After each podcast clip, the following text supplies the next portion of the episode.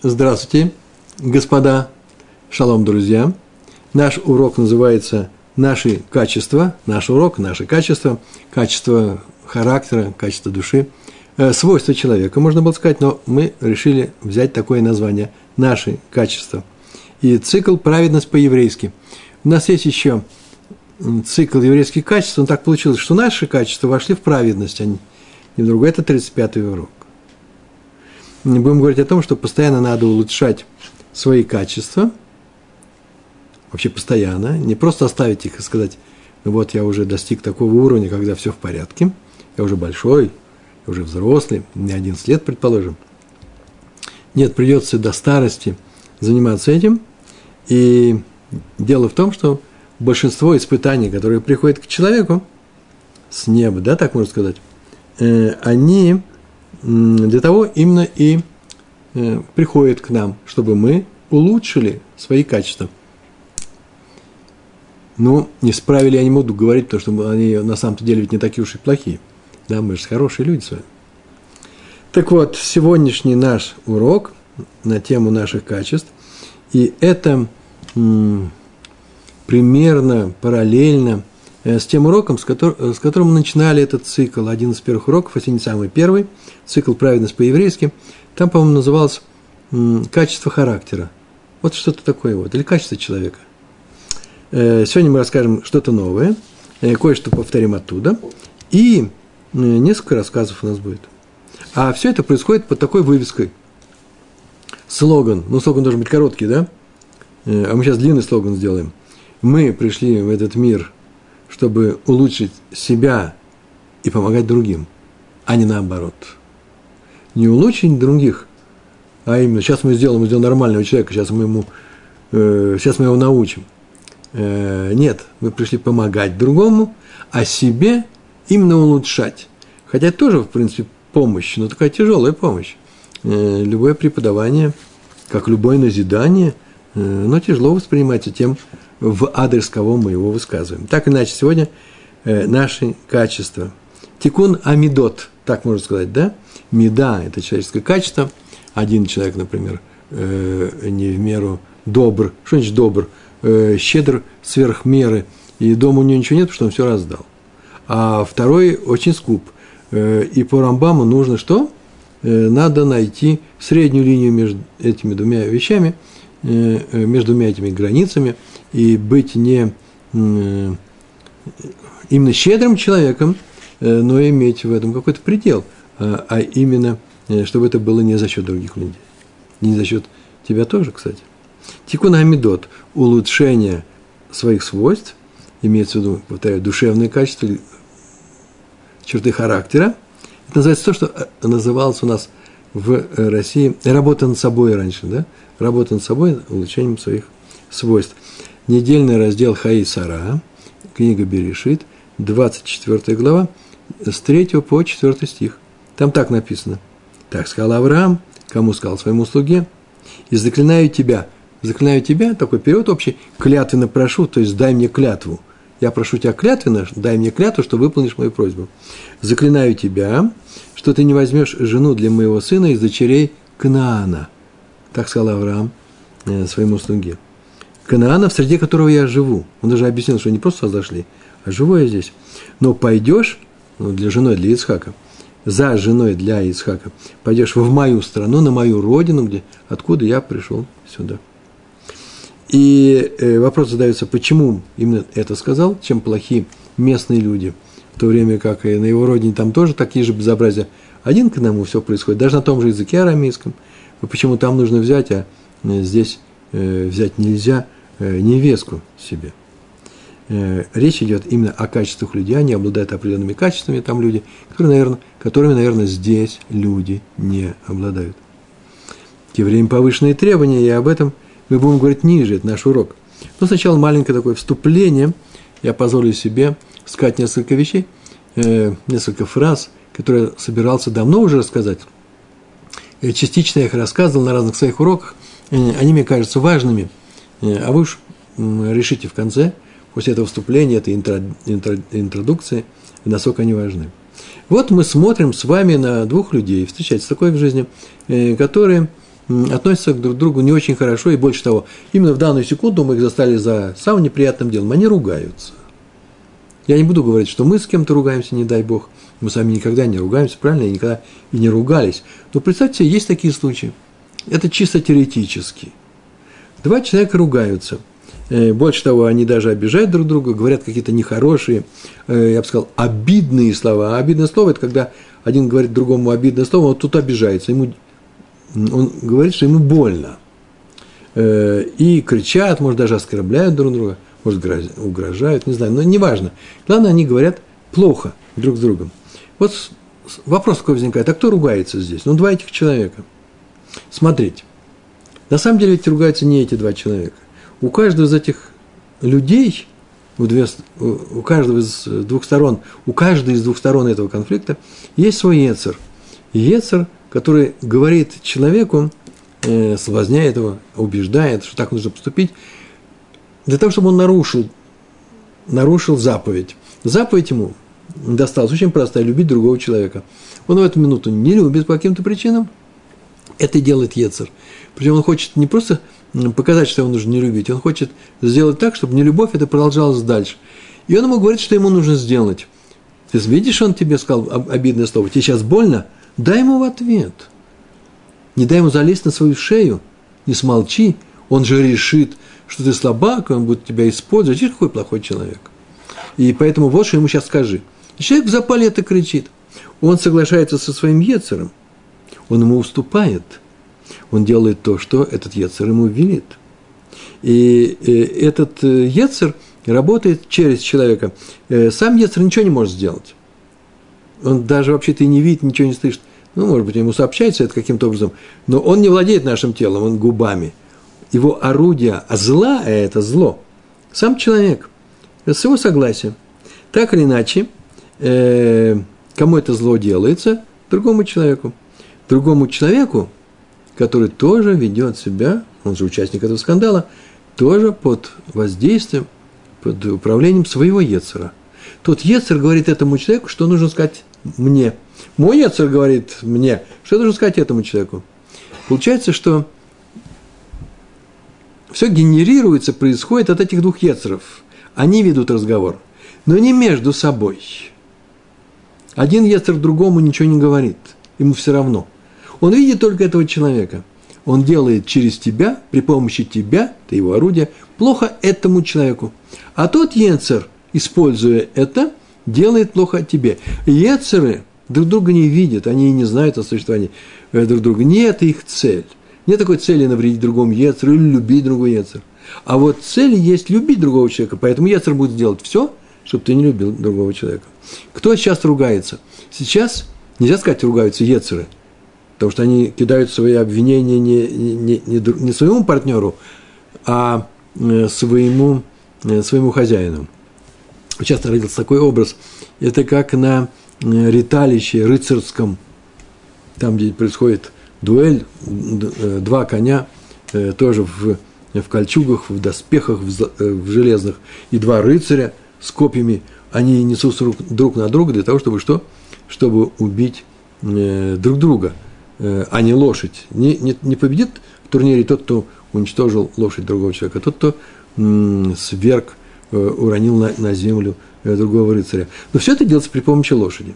Вот если бы лошадь умело управлять человеком, вот это полностью наша картина. Человек думает, что он управляет боем, на самом деле все, всем этим управляет, э, управляет э, эта лошадь. Так иначе, господа ссорятся, так можно сказать. А у слуг, у нас с вами, у людей, чубы трещат, да, как так говорят обычно. Отсюда вывод. Поскольку меня оскорбляет не этот человек, и обижает меня не этот человек, а этого человека я должен любить, а его Ецер – которого я не должен любить, то, может быть, мне не надо делать больно этому человеку из-за его Ецера. Он жертва своего Ецера. Мне бы ему нужно помочь освободиться от зависимости своего Ецера. Помочь ему нужно, а я его добиваю. Так мне учит мой Ецер. А почему во всем в этом этот человек, что он делает? А он уступил по слабости своей своему Ецеру, и поэтому из-за этой слабости я его еще и добиваю. Э, это соображение вообще, как говорится, как написано было, может помочь э, некоторым людям э, не слушать советов своего Ецера, которые говорят, смотри, какой он плохой человек, он тебя обидел, ответь ему тем же. Хотя бы такое соображение очень простое. Это не он тебя обижает, а его Ецер. Это первое соображение. Второе. Я кого-то учу. Вот, например, сейчас я вас учу. Вы сами пришли добровольно. Я никого насиловца не заставлял идти. Если вы ко мне пришли на силу, то э, вообще-то я не имею права вас учить. Почему? Потому что вы можете меня не слушать. И ответите, почему я не прав. Любое замечание в автобусе, в семье, муж сказал жене что-то резкое, и она ему объясняет, что ты не прав. И э, на самом деле муж может сказать, смотри, я же делаю это для твоей пользы. Вот почему. Ты где-то ошиблась, вот там суп не досолила. А она ему объясняет, что он не прав. И это объясняет кто? Ецер жены. Я же не говорю о том, что замечание делает муж тоже под руководством своего Ецера, мог бы смолчать про эту ссору. Но, предположим, это хороший очень человек. И он прекрасно умеет управлять своим Ецером, равин. И поэтому он намекнул другому человеку о том, что он не совсем может быть и прав в таком-то, таком-то деле. Этот человек или слушает его, это совсем хороший случай, или же в штыки принимает это указание и начинает отвечать ему, что тот не прав. Кто начинает отвечать? Не этот человек, а Ецер. Так, может быть, и не надо учить чужой, чужой Ецер, поскольку они э, одухотворены, то, скажем, родителям падеже, как по-русски требуется. Может быть, не надо учить чужого Ецера.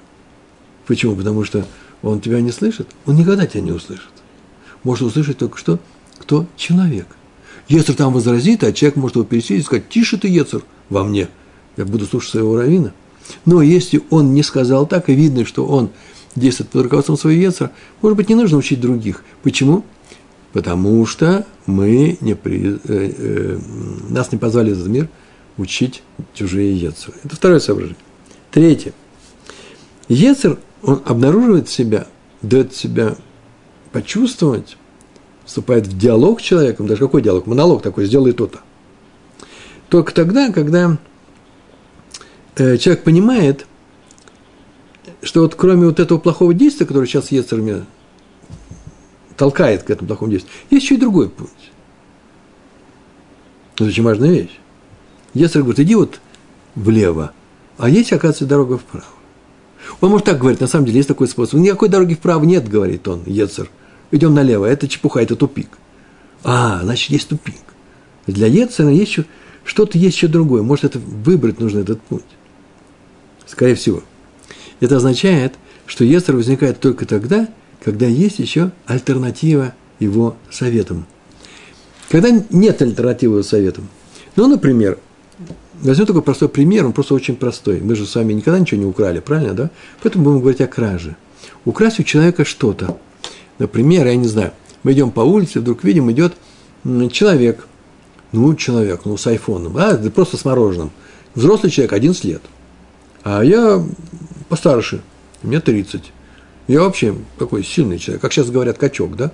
Я, никого нету. Вокруг нас вообще какая-то народная республика, милиции тоже нет, ничего нет. Я могу пойти и отнять. Что случилось-то? Мне будет хорошо, а он замолчит. Нет, мы так не сделаем. Почему? Потому что у нас даже нет такого желания с вами. Ецер нам не скажет, пойди отними этот iPhone. Или отними это мороженое.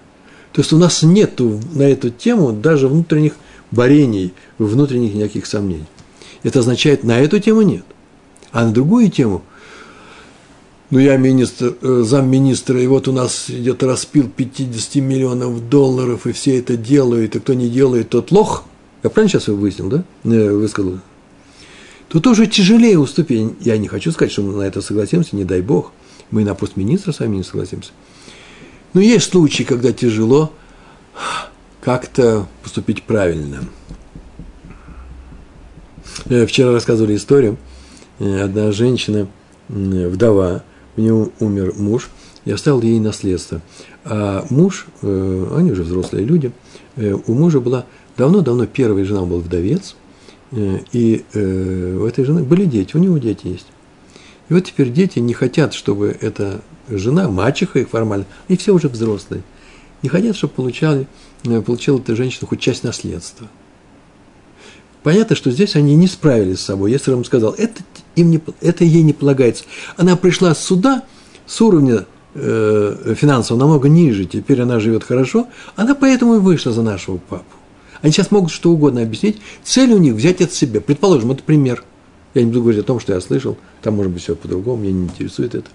Но видите, рано или поздно, очень часто бывает, что мы вступаем, поднимаемся такого уровня, не на маленьком уровне, когда мы никогда не сделаем этой авиры, этого нарушения. Нет, а на этом уровне может быть. Почему? Потому что Ецер говорит, что мне нужно сделать. И то же самое выше нас, этажами выше. Там такие вещи происходят, что Ецер мне ни слова не скажет. Там живут праведники, предположим. Я встречаю этих праведников, только не говорите мне, где мы встречаем. Все время наши уроки по еврейскому поведению только на эту тему и, и говорят. Мы все время рассказываем истории из жизни праведников. И они там делают иногда очень часто такие вещи. Я на это даже не способен. Только полный праведник э, такое может сделать. Раф Исаак Зильбер Зацоль. Заханули враха, блаженной памяти, э, праведник полный. Он такое мог сделать. Он мог дать любому, и когда ты у него попросишь деньги, любую сумму, кто у него просили. Я не могу. У меня семья, у меня куча, видите, сейчас куча отговорок. Ецер тут как тут, он уже стоит рядом со мной. Кстати, между прочим, он много и правильно говорит. Ну что такое все раздать? А он не то, что блаженный, вот это уровень, вот это, это наш Раф Ицхак. Его любят на небе. И он никогда ничего не проиграет в этом мире. Э, почему я не могу э, сравниться с этим человеком, э, в данном случае с праведником? Да потому что я нахожусь на другом уровне. Там даже моего Ецера нет. Или как мне подсказывали, и 50 миллионов у тебя тоже нет. Нет, нет такой возможности, такого риска тебе ухватить такой кусок. Так что там тоже Ецера нет. Нет, там Ецер у нас есть. И будет у нас возможность распилить. Мы подумаем еще на эту тему. Конечно же, мы не возьмем. Не дай Бог, не дай Бог. Почему же нельзя воровать? Так или иначе, Ецер работает именно на нашем этаже. Что-то мы прошли, и мы праведники по отношению ко всему к этому. По отношению к человеку, который бегает отнимает мороженое на улицах Народной Республики, выхватывает его и бежит дальше, это безобразие. Это преступник. А мы праведники. И покажи ему, э, ему на нас, и он скажет, он скажет, да это полные праведники. Они, ну вот уже, айфон сам идет на ножках, ко мне пришел. А мы даже не понимаем, откуда у него возникла такая мысль. Так вот, мы на нашем уровне, он на своем уровне, э, каждый на своем уровне, и борется на этом уровне своим ветром и поднимается. Вот об этом мы говорим, мы пришли улучшить свои качества, подняться на еще на один этаж, там, где возникнут новые задачи, новые вопросы и новая борьба с Ецером. Э, и вчера нам это было, э, казалось, это недосягаемо, но нужно подниматься. В этом наша задача. Почему? Потому что мы пришли в этот мир улучшить свои качества, а не качества других людей, а другим людям помочь. В чем? Помочь просто в их физической жизни, моральной жизни. Или помочь им в их борьбе с Ецером, если они обращаются к нам за такой помощью. Но не наоборот. Мы не пришли учить других, а себя ублажать. А пришли ублажать других, а себя учить. И когда мне говорят, уже не один раз говорили, писали, э, Рафруван, как же так? Э, вы такой, такой мягкости нас учите, что это что называется? Прогибаться под всеми, в смысле нагнуться, чтобы сели на шею. Они, люди могут сесть на шею. Вот один из наших родственников, мы ему помогаем, он же сел на шею. Э, надо его скинуть с шеи нашей. Э, на что я вся отвечаю одно. Это первое, там еще много, может быть, пунктов, если в эту, в эту историю входить. А первый момент такой, а что у тебя с шеей-то случилось? Может быть, для того твоя шея и есть, чтобы вести этих родственников. Или любить людей, или любить свою шею. Одно из двух. Одновременно не получится. Э, вопрос такой. Почему тогда, значит так, наш Ецер работает с нами, на нашем уровне. Почему тогда, если э, сказав, что человек не виноват, но виноват его Ецер – Почему Тора его обвиняет и называет его преступником, и говорит, что вот он нарушитель, э, Авара Вера и э, Раша, и есть куча наказаний в Торе, и очень крайне критически, вплоть до смерти. Ответ такой. Тора знает про каждого человека, что он знает, а чего не знает, на каком уровне находится. И поэтому каждый попадает именно в свою, в свою ситуацию. Маугли, который рос среди животных, зверей. Я не знаю, там, ну, всю жизнь провел в этой народной республике.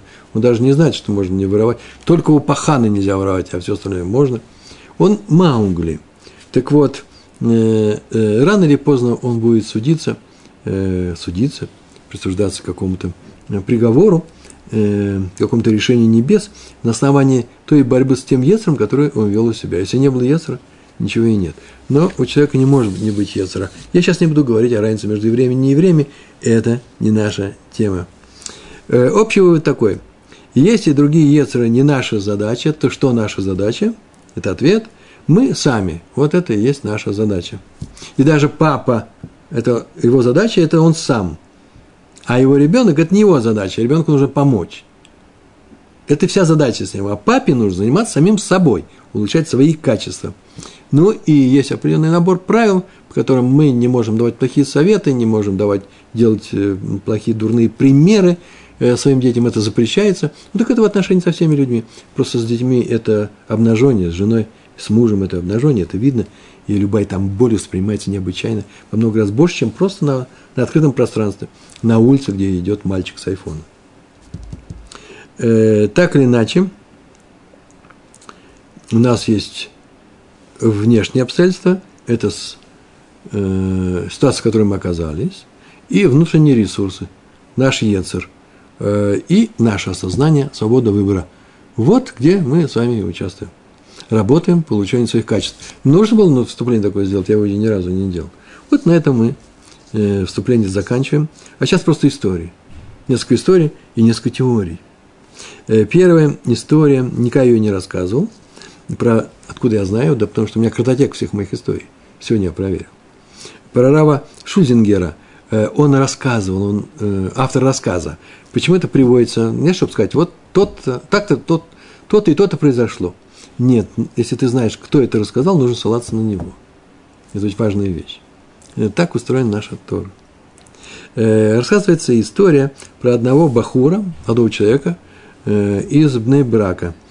Бахур Ешива. Это называется не Кололя, а он еще был не, не женат. В Бнейбраке Ешива Поневиш. Какие-то старые годы, ну, не знаю, может даже 50-е годы, 60-е. Я не знаю, я не знаю.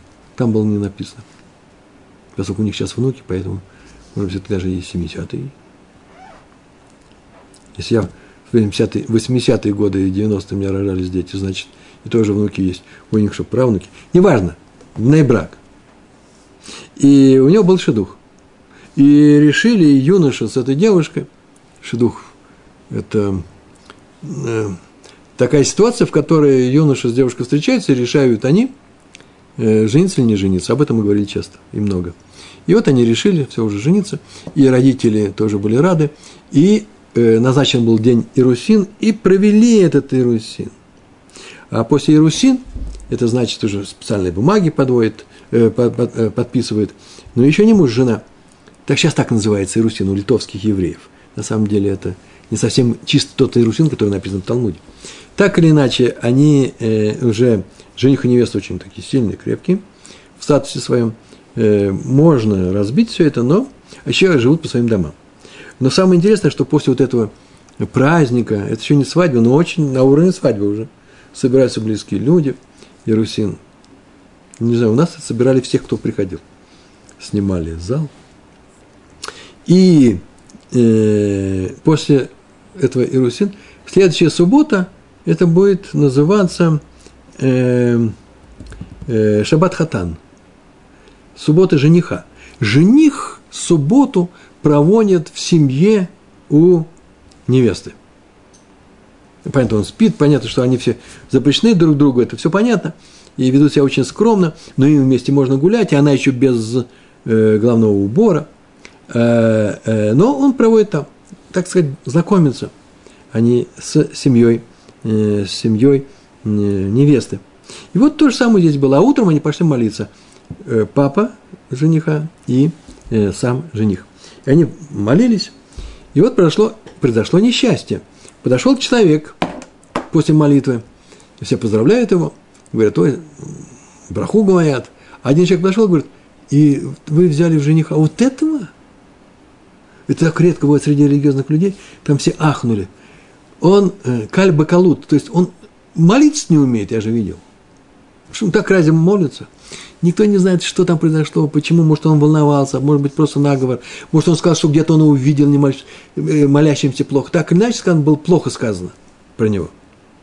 Папа побледнел. И как-то закончился этот день не очень хорошо.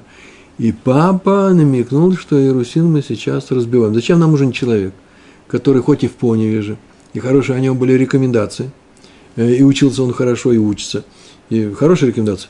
Молиться не умеет в нашем кругу, это просто одно, один из самых страшных грехов. И молодой человек совсем, э, то, что по-русски называется, с лица спал. Расстроился. Его друзья начинают что-то думать, что можно сделать. И пришли они к Раву, в то время уже пожилой Рав, к Раву Довиду Френкелю. И рассказали эту историю. Это было в Йом Шлиши, так написано. В Йом Шлиши, после этой субботы. Они дошли к нему. Кто сказал, что только один человек на свете может помочь, это, э, это трагедия, трагедия, трагедия назревает. И это Равшах. Надо срочно к нему идти. И э, э, этот человек, который друг его, пришел к Равшаху и рассказал всю эту историю заново. Равшах все это выслушал и спросил, ты адрес в Тель-Авиве знаешь этой семьи? Ты говорит, знаю. Ты говорит, едем туда, прямо сейчас. Никаких дел нет. Едем туда. Ты говорит, я сейчас бегу вызывать такси. Он говорит, не надо, на автобусе. Я не знаю, в чем смысл этой фразы. На автобусе они приехали в Тель-Авив из Бнейбрак. Это недалеко ехать. Полчаса, час. Я не знаю, как, какие это годы были какие там были пробки. Вроде автобусы были медленные, с другой стороны, пробок не было. Так иначе они приехали, пришли, постучали. Заходят туда, там все обомлели, Равшах входит. О, его встречают. И хозяева обрадуются, э, э, радуется и спрашивает хозяин э, этого семейства, в силу каких таких собственных заслуг вот он получил такого дорогого гостя. Что-то случилось? И его. Тот садится и объясняет. Я тут в Тель-Авив я приехал по делам. И знаю, что вы отец невесты одного из моих учеников в Поневеже. И поэтому я не могу не зайти сюда к вам, чтобы не поздравить вас с тем, какой хороший, замечательный у вас жених. И как он учит Тору, он рассказывал. И как он э, занимается все время ничем посторонним. Какой он серьезный человек. Какой он замечательный товарищ. А главное, как замечательно он еще умеет молиться. Он так глубоко молится.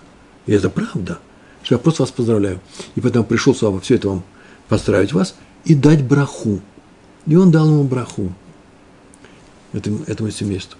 Понятно, что после этого все пошло вспять, его взяли – и э, э, поскольку это рассказывает э, Раф, э, Раф Шузингер, да еще тогда еще Давид, Раф Давид Френкель жил, да сейчас у этих людей, ну, лет 20 назад они точно жили, у них были внуки, сейчас правнуки просто. Большая, огромная семья. Э, вот это называется... О чем эта история? О качествах кого? Равшаха? Или того человека, который сказал, что как ты этого взял, какие плохие качества. Или забота всех остальных людей, чтобы помочь ему. Или о самом этом человеке. Это история о том, что очень важно в этой жизни, вообще все в этой жизни важно. Но когда мы говорим о религиозном браке, о браке религиозных евреев, соблюдающих Тору, конечно, вне всякого сомнения, важно познание человека в Торе, но еще очень важно, что качество его – просто медонт. И они, может быть, даже и важнее всего остального. Почему? Потому что с этими качествами жить этой, э, этой невесте, детям, их будущим, э, э, жених, э, находим, внукам, не ним, правнукам. Качество – это делает еврейский дом. Это самое главное. Здесь будет еще у нас будет один рассказ, дойду я или не дойду. Сегодня тоже его записал э, Раф Шлома Лоренс – рассказывал Рави Шахе. Он так сказал. Равшах так сказал. Вернее, Рав Шломо Лоренс подошел к Равшаху и спросил, какими качествами должен обладать настоящий раввин. И тот сказал, что Равшах, что должен в первую очередь быть полным праведником. мягким, добрым, теплым, отзывчивым. Называйте все эти качества, какие, э, какие хотите. Просто полным праведником. Бааль Медот Товот называется это. И Раф Лоренс, будучи молодым, подошел к нему и спросил Рава Шаха. Не таким же и молодым, но моложе. А где это написано? Кто это сказал? Так интересно же, просто интересно. На что Рав Шах ответил очень интересную вещь. Он уже был старый человек. А я не помню. Я могу поискать. Но поверь мне, если во мне что-то осталось, значит, есть асмахта, значит, где-то я это прочитал. Давай поступим по-другому. Давай ты мне назови хоть одного из Гдолей Адор, крупнейших раввинов, прошлого, настоящего, который не обладал бы полным набором позитивных качеств. Ну, хотя бы одним плохим качеством. Найди мне его. И Раф Лоренс пишет, я задумался и долго думал, и, может быть, день-два, час, и увидал, что, правда, действительно, нет ни одного из крупнейших раввинов, которые бы не обладали полным набором человеческих хороших качеств. Они должны быть добрыми и хорошими людьми, раввины, э, которых все любят. Почему? Потому что они всех любят. И вот об этом эта история. И возвращаемся к недельному разделу. Что у нас было? Авраам хотел взять невестку и не из кнаанок. И это очень удивительно, потому что э, бывшая семья Авраама – такие же поклонники, как и окружающие кнаанцы. Жители Канана абсолютно такие же люди. Та же вера даже, те же Баалим, Бааль. Бааль – это идолы.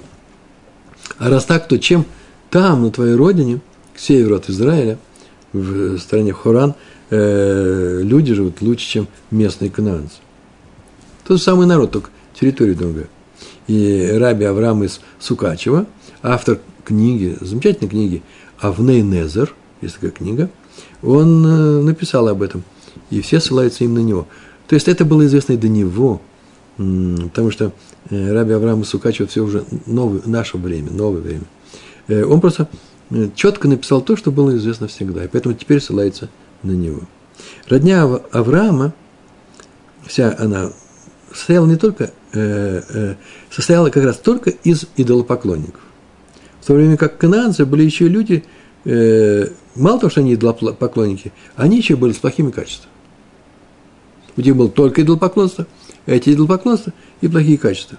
И эти качества переходили из поколения в поколение э, по наследству. Поэтому Авраам не хотел взять своему чистому в духовном плане сыну, который будет одним из отцов еврейского народа, чистого народа, э, хотел взять этому сыну жену из, из племени, где все люди обладали плохими человеческими качествами. Но не такими были люди на родине Авраама.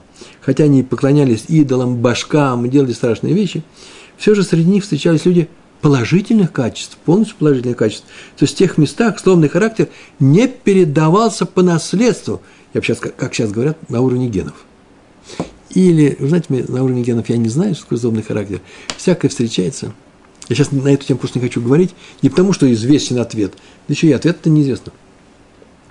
Но вот действие среды уж точно, среда передается по наследству. Как жили люди в грязи, так и научили своих детей жить в грязи. Никаких генов здесь нет. И они учат других своих детей жить в грязи. Я говорю про плохие качества, на самом деле. Э, пока кто-то из них скажет, слушайте, это же невозможно.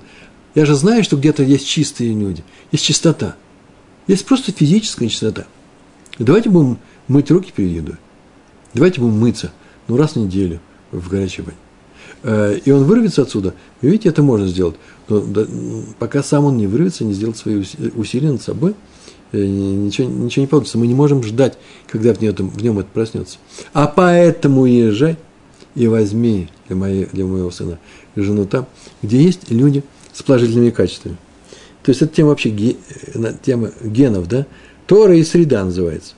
Вот Рафа Сукачева указывает на толкование, прямо в своей книге Авне Незер, э, Рабену Нисим. Э, такая дроша была. Я ее прочитаю, потому что я ее перевел, просто это перевод. Хотя у человека есть свобода выбора, все же он обладает некоторыми врожденными качествами, которые получены им через родителей от предков. Например, темперамент.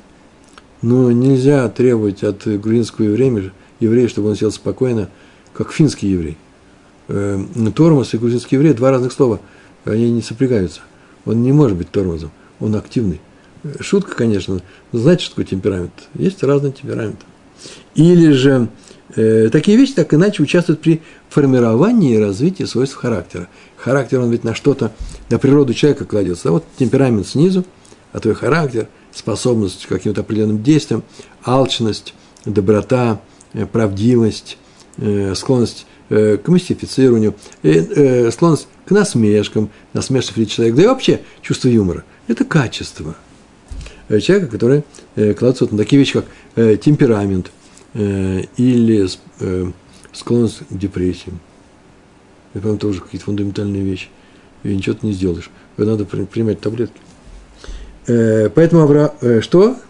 Об этом сказано, что указанные качества, передающиеся по наследству, были как раз э, плохими в народе Канаана. И вот наши працы стремились от них удалиться, от этих людей. От кого? От качеств? Нет, от самого народа Канаана. Чтобы их не было в арсенале будущих еврейских поколений. Чтобы то даже это не проникло.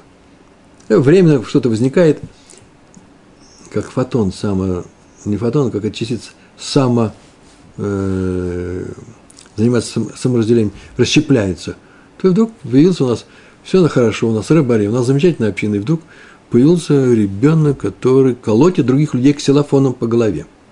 Это безобразие. Но мы что-нибудь поможем ему, и все это пройдет. Ну, появился такой момент. А другие дети этого не сделают. А этот подойдет еще и муравья ногой раздавит и смотрит за него, на него. Не надо говорить о том, что он жесток. Дело не в жестокости. Дело в том, что он еще не понимает, что муравей живой. Для него какая-то движущаяся точка. И смотрит, раздавил, он же не живой. Хватать его за руку не нужно, руку отрывать ему тоже не нужно, нотации читать не нужно. Не делайте из, мурах, из этого муравья слона. Э, этого не надо делать. Будет очень хороший человек. Праведником будет еще полным. Если мы его не переловим с, э, своим криком уже сейчас. Иначе он начнет муравьев давить специально – от, от муравьев перейдет там, к мухам и дальше, вплоть до слонов, не дай Бог. Так или иначе, местные люди предрасположены к некоторым духовным заболеваниям, таким как жестокость, зависть и ненависть. Э, это, об этом сказано было у Рабейна Нисима. От себя я добавлю только следующее, что Авраам жил в Канаане – и у него там были кнанские ученики. Они приходили к нему, слушали. Он рассказал хорошие вещи. Можете представить, Мусар Авраам Авину читает, рассказывает. А слушают кнаанцы. Нет, он же не за это делал.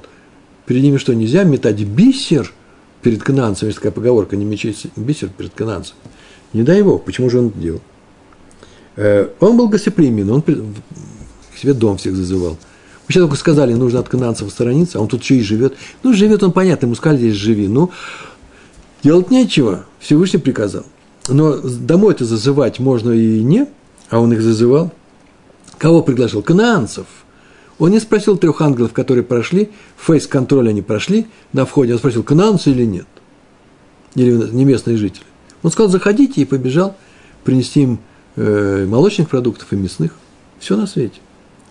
В то же время он не хотел с ними породниться, это очень странно.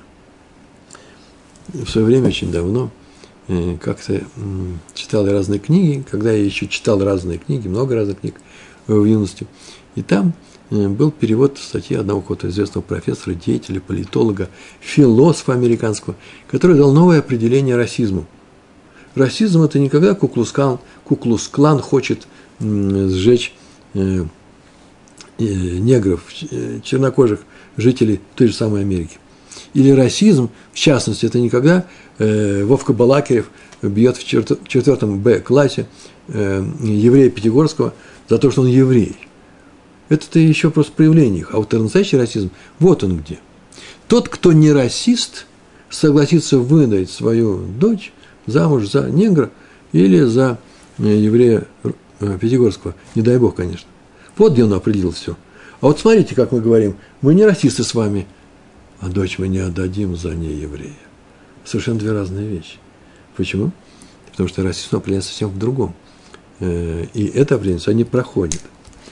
Так или иначе, он не хотел с ними породниться. Почему? Потому что не желал, чтобы их врожденные качества перешли его потомству. То есть на личном уровне каждый его ученик, любой из его учеников, мог преодолеть в себе вот такие вот врожденные отрицательные качества, но стать зятем Авраама он не мог, даже если бы их преодолел. Почему? Да просто он, как сейчас говорят, свои рецессивные гены, которые не проявились в, этой, в этом наборе, он передаст детям, они там проявятся. А именно что передаться? Жестокость, зависть и ненависть. Не дай Бог. Это вот явно же не еврей. И поэтому у него было нормальность, человеческое желание. Это не кастовость. Это не расизм. Это нормальное человеческое желание оградить своих детей от некоторых переходящих по наследству отклонений, в частности, от жестокости и прочих вещей. Об этом сказал Раши, э, Раши в разделе э, э, Ноах. Э, когда он написал разницу между людьми потопа и людьми башни, да, Дор а Влага, э, э, поколение раскола Вавилонской башни. Он спросил, Раши, почему люди потопа, которые не поклонялись идолам, у них не было идолопоклонства вообще, ну, разве что к самим себе. Они хотели получать максимум удовольствия телесного существования вот в этой красивой, бурлящей биологической жизни. Ганеда для них был очень близок. Вот смотрите, все есть. Нужно было работать, но все равно все есть. Э, почему люди потопа, которые не поклонялись идолам, были уничтожены? А люди башни, которые не поклонялись идолам, а люди башни, которые таки да, поклонялись идолам, были рассеяны, только рассеяны, но не погибли. И отвечает Раша, потому что люди потопа были ворами. Хамас называется. Хорошее слово, да? Грабители – и не любили друг друга. Почему не любили? Потому что потакали себе в, э, э, в себе своим плохим качеством. Жестокости, зависти и ненависть, о чем мы говорили сейчас. В то время как люди башни не любили споры и скандалы Махлокет и всегда стремились к миру. Несмотря на то, что затеяли такую сильную атеистическую вещь – выступить против Всевышнего. Не больше, не меньше. Так написал Раш. Итак, главная наша работа – главная задача нашей жизни – это улучшать свои качества, а не э, качества других людей. Повторяю, если у вас есть такая возможность, если это произойдет не за э, счет обижания, без обиды, без боли, ну хорошо, ладно, учите других. Но о себе не забывайте, потому что очень часто человек э, так здорово воспитывает других, что себя забыл воспитать. Э, на иврите это называется дерах эрец, кудма литора – свойствах характера, умение себя вести в мире людей, предшествует изучению Торы, которая нас учит вести себя правильно в мире Всевышнего. Видите, люди важнее. Раф Деслер говорил, что он это выучил у раби Хайма Симхи Зиселя из Калыма. Э, Келова, Келом, Келом, Келом, говорите. Из Келома. У каждого есть вот такая вещь, послушайте. У каждого в характере есть некоторые хорошие качества – которого в целом превращает в хорошего человека. Есть такое плохое качество, которое может превратить его в плохого человека. Одно качество или набор. Но злодей – не тот, который по всему фронту плохо, а праведник по всему фронту хорош. Просто он в целом хороший, и мы видим положительное его качество. Мы говорим про праведника, а не про полного. Поэтому каждый, каждый из нас обязан две вещи. Вот чему учит нас – э, Саба из Келлама. Хайм Симхазысель из Келлама. Каждый обязан сделать э, две вещи. Первое – знать, в чем я хорош. И выращивать это качество, поощрять его. Э, надо, можно было бы подумать, что выращивать как раз нужно, знаете, что? То, что мало, чего у нас мало. В нашем хозяйстве есть много чего. Вот пшеницы мало, давайте выращивать пшеницу. Нет, нет, нет. Э, э, потому что все остальное уже у нас есть, не надо об этом беспокоиться. Не так. Именно хорошая вещь должна взращиваться в первую очередь. Э, как в саде э, выращивают в стадии селекционеры, э, берут лучшее из, данной, из данного поколение, потомство, и на, на основании этого селекцируют и делают, улучшают породу. Так мы должны делать самим собой. Знать, в чем я хорош. И знать, какого хорошего качества не хватает. То есть я бы сказал, какое плохое качество у меня есть, да? Потому что каждое хорошее качество и плохое, они симметричны. Ну, кроме нескольких, типа э, гнева и прочих вещей. А все остальное симметрично. Э, то есть нужно от минуса перейти к плюсу. Какого у нас не хватает положительного качества, то есть чего у нас есть плохое, называется, э, для того, чтобы пытаться приобрести это хорошее качество, восполнить, улучшить. Это называется тикун медот, исправление. Это в Мехтафле э, Мелиягу написано в книге Рава Деслера в пятой главе первого тома. Ну, не от себя я добавлю в, дан, в данный момент очень важную вещь, нечто новое. Э, многие так думают из нас с вами. И вы, наверное, такие, с такими тоже знакомы. Вы так не думали? Послушайте. Вот я пришел к Торе. Я теперь Торой интересуюсь. Я теперь хожу на уроки. Я соблюдаю Тору. Мы зажигаем э, субботние э, свечи. Э, мы не говорим нашу нара. Раньше мы были не очень хорошими людьми, а теперь мы хорошие люди. Э, самое главное пройдено, сделано. Самое главное в жизни человека – прийти к Торе. Э, оказывается, это не так. Почему? Я живу среди людей, которые никуда не приходили, они тут и живут к этой Торе, в этой Торе. И что ж, теперь им надо ничего делать? Что они делают? Они занимаются самим собой, учатся, улучшают свои качества, потому что это требует Тора. И мы сегодня видели это. Это прям требование Торы. Если вам кто-то скажет, кто это вам сказал, что нужно откуда Пятигорский взял, что нужно улучшать свои качества? Где это написано? Да это написано в наших книгах, и в частности, э, в том, в тех книгах Мусар, которые объясняют, почему Авраам сказал своему слуге, иди на мою родину и возьми там невесту, будущую жену для моего сына. И все эти книги Мусара, они же написаны, это же есть устные Торы. Так вот, э, как только мы пришли с вами к Торе и стали, конечно же, полными праведниками, так вот знать нужно, что только сейчас все и начинается. Сейчас только и начинаются проблемы с нашими качествами. Вот с ними теперь нужно работать. Теперь пришел Ецер, он теперь многое знает. А, ты праведник? А, сейчас мы и будем тебя совращать, делать все по-другому. Вы выросли, Ецер ваш вырос нелинейно, намного больше. И еще, э, говорил на эту тему, подчеркиваю, многие говорят, ну, не надо уже быть совсем полным праведником, сядут тебе на шею, бросьте это, это отговорка никуда не годится, это отговорка чистейшая Ецера, которая беспокоится о моей шее. У него шеи нет. Он так мне говорит, слушай, на твоей шее сядет человек. Ну, э, заставь его работать на себя. Если вы умеете заставить его работать на себя, и на самом деле лучше есть такой способ. Если вы умеете это сделать, пожалуйста, только не обижай его, не, и не, не через боль. Но главное говорить, что э, не для того же ты живешь, чтобы других людей вести на своей шее. Да вы что, это и есть самая святая жизнь. Плохо человек везет других на своей шее и мучается. И хорошо, когда везет других людей на своей шее, и только становится сильнее от этого. Почему? Потому что он, он праведник. Ему нравится для этого он родился. Потому что наша задача что? Помогать другим людям. В частности, возить на своей шее.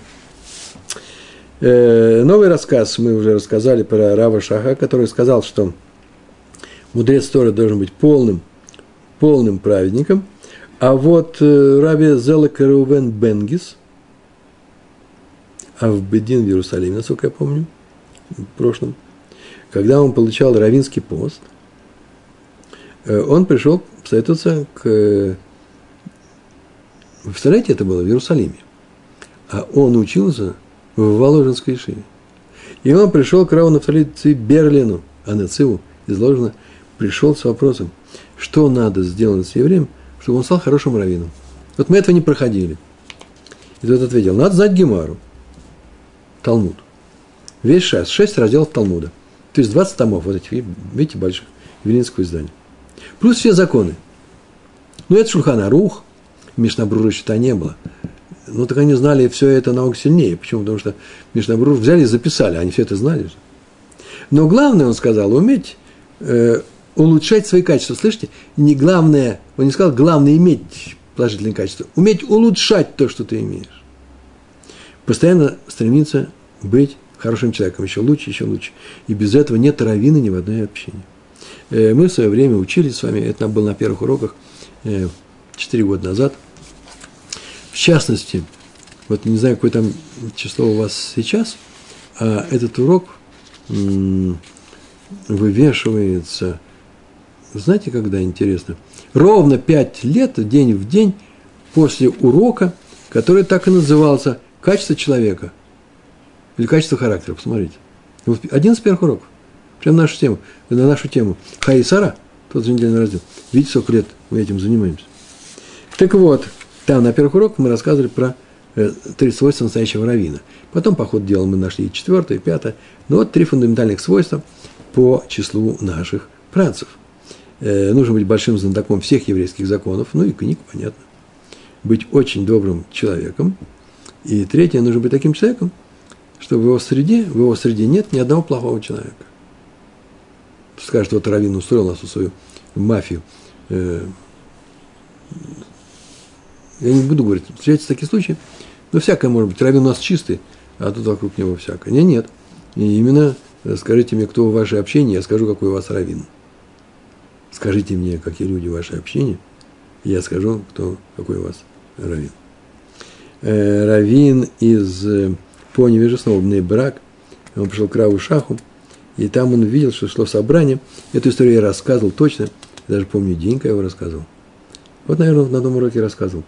И сидели они и ждали, когда собрание кончится. Они знали, что немножко затягивается. Ждали. И вдруг пришел в это время Раби Хайм Фридлендер, известнейший талмудист той эпохи. И он как раз был за границей. Он там лечился. Э, у него были тяжелые э, вещи, болезни. И он только-только приехал. Сегодня он приехал, вчера. И вот он пришел к Раву э, Шаху с ним рассказать. Только ему предложили э, он сел,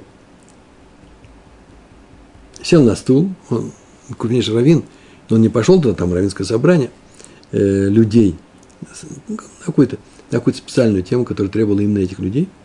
И вот с м, раввином, который все это рассказывает, они сели и беседовали. И этот рассказчик этого рассказа рассказал ему о своей проблеме. И они начали эту проблему серьезно обсуждать с Равом Фридлендером. Э, потому что там Аллаха, закон э, Торы, он как раз в специалист. Э, и Равушаку сообщили, что пришел граф Фридлендер. Он тут же выбежал из кабинета и подбежал, подошел к Раву Фридлендеру, он все делал очень быстро, и тот ему сказал, что несколько предложений. Сказал ему на. И рядом стоял секретарь Равушаха, и рассказчик это видел. И тот услышал, может, они отошли в сторону – но он спросил его, что там происходит. Он говорит, Равшах заплакал. Э, все очень удивились. Э, оказывается, э, Равшах пусть еще рассказал несколько слов, и Рафлиндезер ушел. А потом вот Равин, секретарь рассказывал, что тот вернулся из-за границы, как мы сказали, и ему сказали, что ему осталось жить ну, одну-две недели, не больше. И Равшах заплакал. Почему? Потому что он с ним прощался. А зачем он сюда пришел? Не разжалобить Равшаха, он его спросил, и что вот в этой ситуации, какая моя первая задача? В моей жизни, что мне, на что мне нужно обратить внимание? Я бы, знаете, как, если бы я не знал всех этих рассказов, я так подумал бы, если бы я сочинял все эти истории. Конечно же, Равин сказал ему, иди учись Тору, потому что там Талмуд, еще выучи, еще выучи, потому что там спросят, что тебя спросят, что ты выучил, и будут спрашивать, может, что-то еще не осталось выучить там, они все наизусть знали. Все равно, Талмуд – вещь неиссякаемая и знать весь Талмуд э, на всех уровнях и ничего э, не предложить нового, этого не, этого не бывает. Всегда есть какой-то хидуш.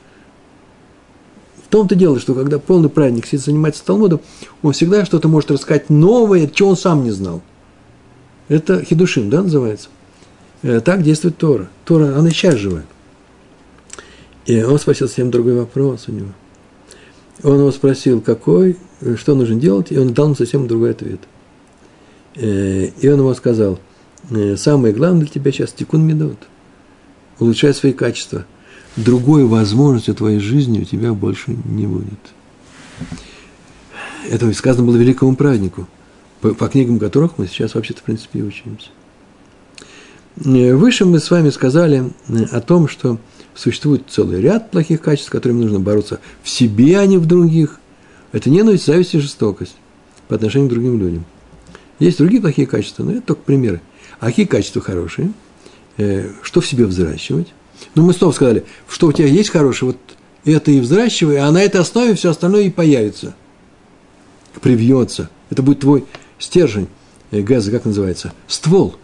Ствол твоего плодового дерева, все остальное будет плоды. И к этому можно привить все, что угодно.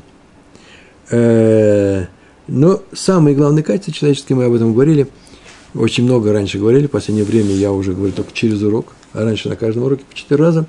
И это качество, которое был, мы говорили на актуальность праздника Пурим, на всех праздниках. Всевышний спас евреев во времена Эстера Мордыхая, потому что они объединились. А когда люди объединяются, э, на основе чего они объединяются, они, на основе чего они объединились? Ну, для того, чтобы соблюдать заповеди, тфилин, мезуд, что еще нужно делать? Нет, они стали соблюдать именно великую заповедь «Полюби ближнего, как самого себя». Э, в э, рех э, в агавтали рех камуха. Так сказал Раби Акива, самое главное в Торе. Ну что, разве можно полюбить другого по заказу? Вот на эту тему говорили. Это просто самая главная линия всех наших уроков. Легче вообще людей не любить. Давайте не обижать их, как сказал великий Илель. Так он сказал, да ну не обижай хотя бы их. Не делай другому то, что не хочешь, чтобы тебе сделали. Видишь, больно. И другому не причиняй такую же боль. Такую же боль не причиняй, а какая боль, может, она отзовется другим. Понятно, да? Не делал такого действия.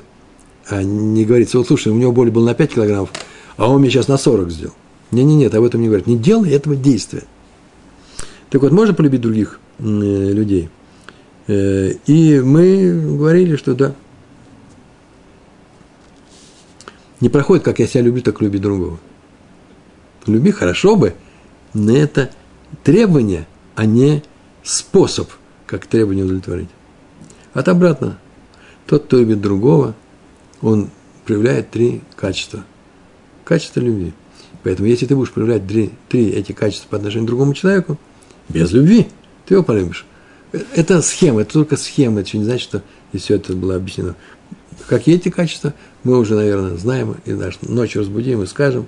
Это умение прощать, умение уступать, это желание помогать другому человеку и отвечать за него, ответственность, харают – не, э, не холодность, не безучастность. Вот кого любим, всеми так поступаем. Вот это и надо делать со всеми людьми. Тебя просят, поругался ты с человеком, ну что-то тебе Ецер плохое сказал про него, он получил тоже свой совет от своего Ецера, вы поволновались, попереживали. Теперь прошел день, он пришел за помощью. Дай ему эту помощь, как будто ничего с вами у вас не произошло. Мне кто-то приходит и говорит, да он же повторит это. Не повторит. Сделай еще что-то хорошее ему. Почему? Потому что человек отзывается на добро. Всегда так. Но почему-то мы хотим делать добро только когда у нас есть причина. А у нас есть одна причина. Причина Тора требует, что я любил, чтобы я любил другого человека. Не причина в этом человеке, смотрите, он мне нравится. Он меня поздравляет с днем рождения. Он мне дал списать на контрольный э, э, свой ответ. И я сдал экзамен. Потом меня просто завалили. Нет, нет, нет, не это причина. Причина, я его обязан любить, и сейчас я ему буду помогать. Я не говорю про экзамен, что это за помощь такая. Но я ему могу, сделаю ему хорошую вещь, и не скажу, а, он мне, мне вчера делал плохие вещи, э, и поэтому я ему сейчас тоже не буду, по крайней мере, делать хорошую. Сделай хорошую, завтра он тебе сделает хорошую. И ты еще выполнишь эту заповедь. Да ты еще и другого научишь выполнять эту заповедь. Лучший пример, лучше, чем пример, лучше, чем пример, нет такого обучения, именно примером, а не советом. Ну, э, что еще нужно вам сказать? Важно знать, что, ну, это такие слова, которые общие, э, эти качества нужно растить себе, э, что Всевышний любит тех, кто любит других людей. Просто слова, смотрите, ну что я сейчас сказал, сказал, и что теперь? В чем это выражается его любовь или не любовь? В том, что тому, кого он любит, Всевышний, он дает жизнь, спасает его. Как еврей во времена Эстера Мордыхая. А кого он не любит, он просто не спасает. Но он не дает ему жизнь, не убивает, но и не спасает. Э, поэтому скажем чуть иначе. Любой человек ровно настолько живет, насколько он любит других. И настолько мертв, насколько он других ненавидят, делают им плохо. И если сейчас, сегодня, вы вдруг, я не знаю, вечер у вас или утро, встретите своих детей, завтра, скажете вдруг какое-то плохое слово ребенку, потому что в эту секунду вы его не любите, потому что он плохо тебе сделал, только не говорите, что в эту секунду вы его любите. Рассказал плохое слово, значит, не любите. Именно в эту секунду. Но в целом, так, Ецер, ваш Ецер подсказывает, в целом мы это делаем для того, чтобы он был хорошим человеком. Ну, нельзя воровать варенье все время из холодильника. Он так вырастет человеком, будет воровать варенье у всех на свете. Не проходит. Как только сказали плохое слово, вот настолько мы с вами не люди. И наоборот, вот насколько мы его простили за это варенье, насколько мы его расцеловали, человек любит сладкое, значит, наверное, ему не хватало. А вот еще и конфетка. У меня есть конфетка, я могу ему дать, если он сейчас сам придет. Почему? Потому что в эту секунду именно мы и есть еврей, человек, которого любит Всевышний. Большое спасибо. Простой урок, правда ведь, да? Всего хорошего. Шалом, шалом.